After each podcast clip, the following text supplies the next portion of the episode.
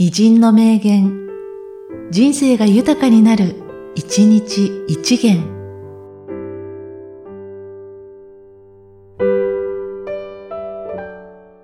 1月22日、安倍工房。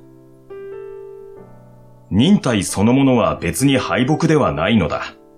むしろ、忍耐を敗北だと感じた時が、真の敗北の始まりなのだろう。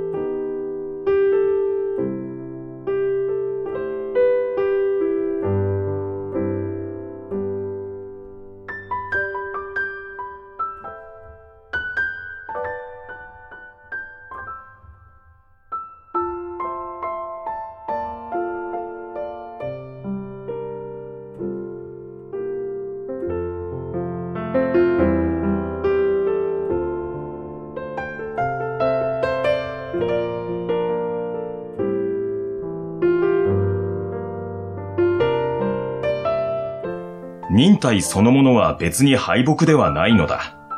むしろ、忍耐を敗北だと感じた時が、真の敗北の始まりなのだろう。